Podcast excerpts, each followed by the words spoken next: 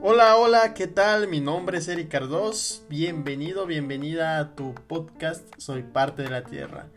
El día de hoy vamos a platicar sobre las semillas. Las maravillosas semillas. El inicio de un gran árbol y el final de un buen fruto. El día de hoy te voy a compartir pues las razones para cuidar nuestras semillas locales, las razones por las cuales sembrar en casa, las razones por las cuales las semillas son un factor importante en nuestra sociedad actualmente y que también corren gran peligro en la actualidad. Acompáñame a descubrir estos puntos interesantes sobre las semillas. Comenzamos. Bueno, para comenzar, me gustaría compartirte lo que es una semilla. Lo básico, lo básico, lo básico es la semilla es un órgano de la planta, es, es la parte final que puede estar en el fruto de lo que vayamos a cosechar. Puede ser una calabaza, puede ser alguna fruta dulce como el melón o la sandía, el pepino o en alguna berenjena ahí están las semillas. Pero igual, las semillas pueden estar o pueden ser producto de, las de la floración de algunas hortalizas. En el caso de las acelgas, en el caso de, del epazote, en el caso de las lechugas, los rábanos, los cilantros, son hortalizas menores que suelen dar sus semillas hasta cuando ya pasan, digamos, cierta edad o cierto tiempo. Se preparan justamente para dar flores después. Eh, si no se cosecha, normalmente las, las hortalizas suelen quedar entre comillas viejas para luego producir esas semillas. Y bueno, las semillas hoy en día han marcado generaciones han marcado de hecho nuestro inicio de nuestra civilización desde desde que se empezaron a a cultivar ciertas semillas como el maíz que fueron clave para las civilizaciones la domesticación de ciertas semillas por ejemplo la sandía que conocemos se sabe que las primeras sandías em, que se tuvieron eran sandías súper pequeñitas que ni color tal vez tenían rojo o tenían muchas pepitas y poco y poca, poca carne para degustar. Entonces, desde la antigüedad se fueron seleccionando las mejores cosechas, los mejores frutos del lugar, de la zona y de esta forma se fueron domesticando nuestras maravillosas semillas. Entonces, se sabe que también las semillas fueron, fueron como, sirvieron como moneda, se utilizaban trueques eh, hace cientos de años. Y esta es, digamos, la parte importante de los principios, digamos. Y en la actualidad es muy importante conocer de dónde vienen igual nuestras semillas, debido a que eh, por tanta industrialización las semillas están teniendo, digamos, están corriendo un gran peligro. El gran peligro de, de ser completamente modificadas genéticamente, que no se puedan polinizar abiertamente ese es un tema muy delicado en el sentido de que las grandes industrias que producen semillas eh, suelen modificar genéticamente las semillas para que, digamos, el tomate que consumes, que tiene semillas normalmente, esas semillas que encuentras en el tomate suelen estar modificadas para que cuando las siembres tu planta no dé frutos o tal vez crezca bonito y todo, pero se va a morir. Tiene un tiempo de vida porque está genéticamente modificado para que la siguiente generación, digamos, de semillas que viene del fruto que te estás comiendo ya no sea viable. Entonces crea dependencia a la industria. Eh, crea dependencia a volver a comprar las semillas para volver a sembrar algo. En el caso de los de los maíces que se han hecho mejoras muy importantes que han ayudado a la industria pero desgraciadamente son muy controladas de que por ejemplo hay maíces que están hechos para gran producción pero requieren de ciertos químicos y si no se les ponen esos químicos los maíces no crecen bien no dan los rendimientos esperados. Es la maquiavélica forma de, de controlar el mercado de las semillas por medio de la modificación genética. Pero bueno, ese es el tema raro, feo y denso que podríamos decir en este episodio sobre la problemática que estamos teniendo en la actualidad por las grandes industrias. Pero tú, yo, la comunidad, la comunidad que nos escucha, las personas que siembran en sus fincas, en sus huertos, los pequeños productores locales, sobre todo los pequeños productores locales, son los primeros guardianes de semillas, los guardianes de semillas locales, los guardianes de semillas criollas. ¿Y qué es una semilla criolla o una semilla local? Básicamente las semillas criollas tienen una riqueza invaluable, una riqueza poderosa. Porque estas semillas, al ser de la localidad, por ejemplo, de aquí de Yucatán, hablemos de las semillas de, de los maíces criollos y o nativos. Tienen, suelen tener una resistencia al clima, al suelo, no necesitan, digamos, de químicos para asegurarte cierta producción de granos o de mazorcas. Imagínate. Y esta variedad criolla se ha, ido se ha ido pasando de generación en generación, de familias en familias, de pueblo a pueblo. Y la maravillosa forma de producción local de semillas normalmente es por medio de sistemas eh, de producción diversificadas como es la milpa que se siembran digamos eh, calabazas para que cubran la parte de abajo del suelo que se siembra tal vez espelón o frijol o lentejas locales que ayuda a tener una biodiversidad en el espacio. Y esta biodiversidad ayuda a nutrir el suelo y el entorno pero también ayuda a que las plantas crezcan de forma adecuada. Y si una planta está de forma vigorosa y bonita y crece bien, es una planta ideal para, para sacar semillas, para sacar, digamos, la siguiente generación. Eso es lo maravilloso de las semillas criollas, la producción local son características invaluables de estas semillas. Y bueno, en la parte de la de la producción y, importancia de las semillas en la parte cultural, social, em, ¿cómo se dice? De comida, em, culinaria. Estas semillas ayudan justamente a enriquecer nuestro plato, nuestros platos tradicionales, asegurar una nutrición justamente adaptable a, a las temporadas, de hecho a las temporadas de, por ejemplo, la temporada de, invierno, de otoño, de, de a las temporadas de frutas o cosechas, ¿ok? Te voy a compartir eh, justamente unos puntos importantes,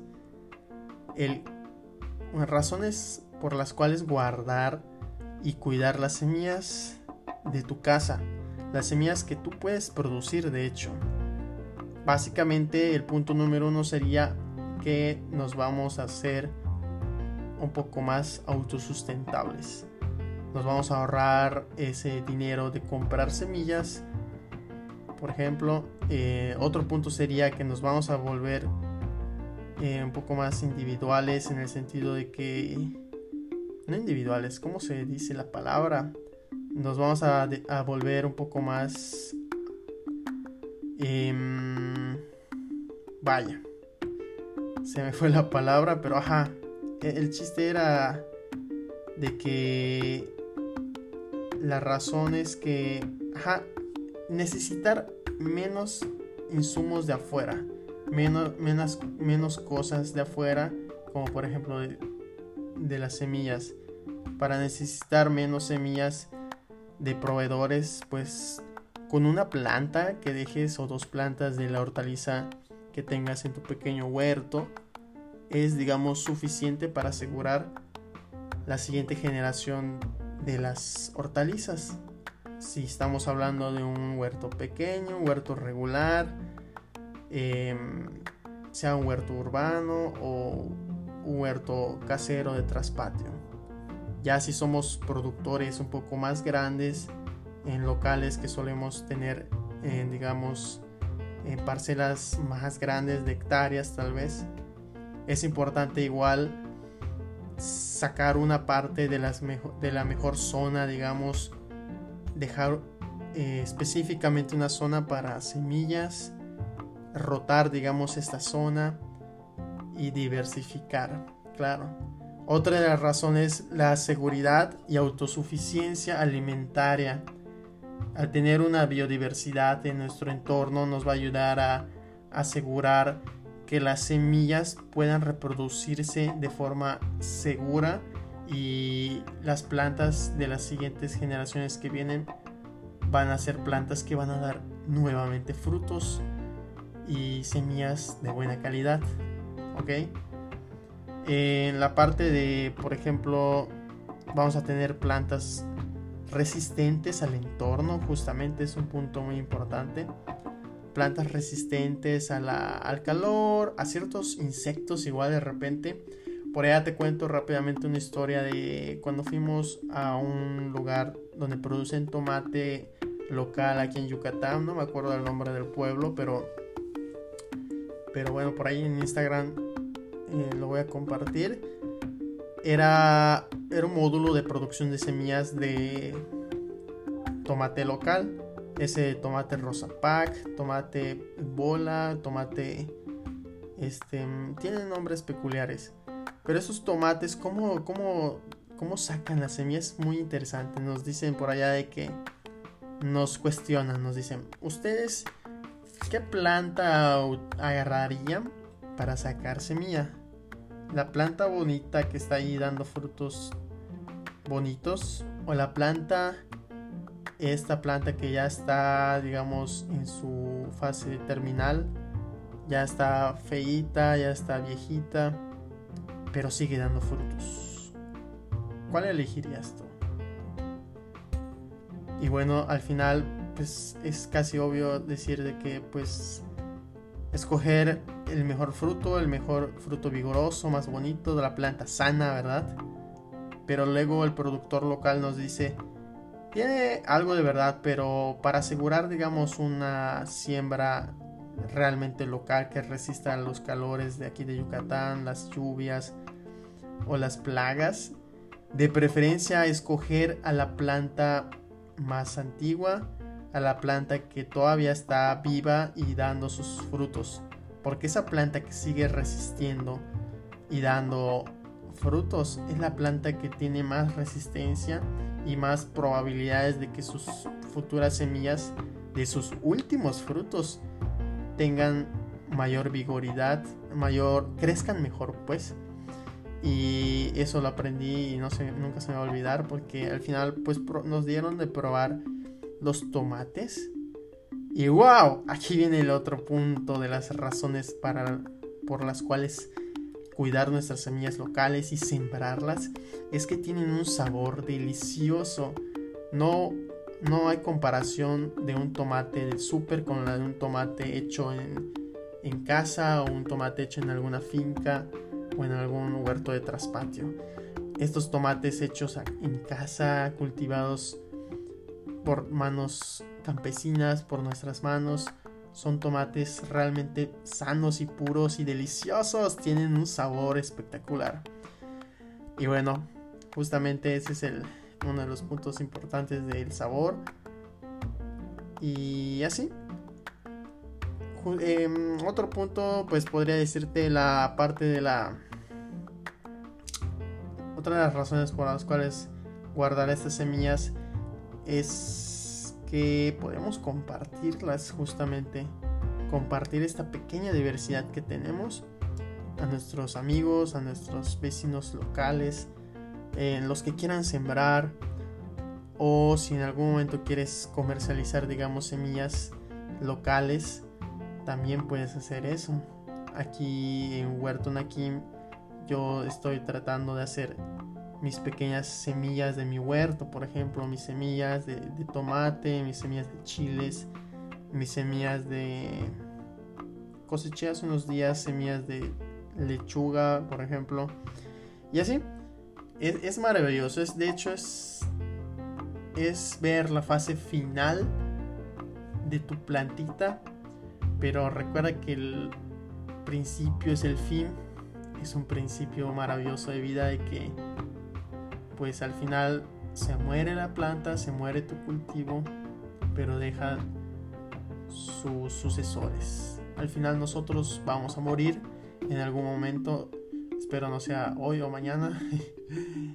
este, uno nunca sabe. Pero pues podemos dejar descendientes, podemos dejar un legado, podemos dejar nuestra huella positiva en nuestro entorno. Y es lo que te quería compartir justamente en cuestiones de, pues sí, de por qué cuidar nuestras, nuestras semillas y cultivarlas.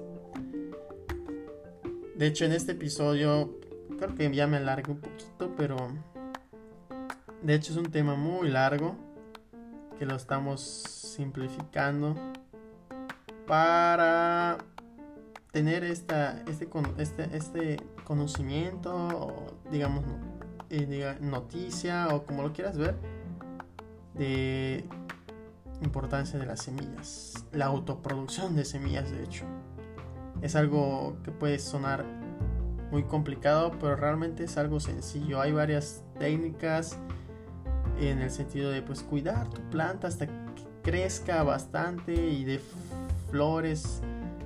Este, por ejemplo, cuestiones de, de las hortalizas pequeñas o hortalizas menores.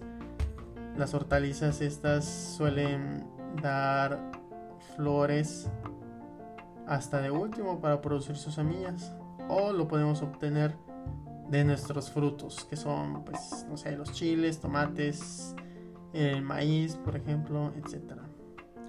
Y pues ya sabes cómo, cómo hacer una buena elección de semillas. Hay dos opciones. La opción de escoger a la, a la planta vigorosa, bonita, que tiene un fruto chévere.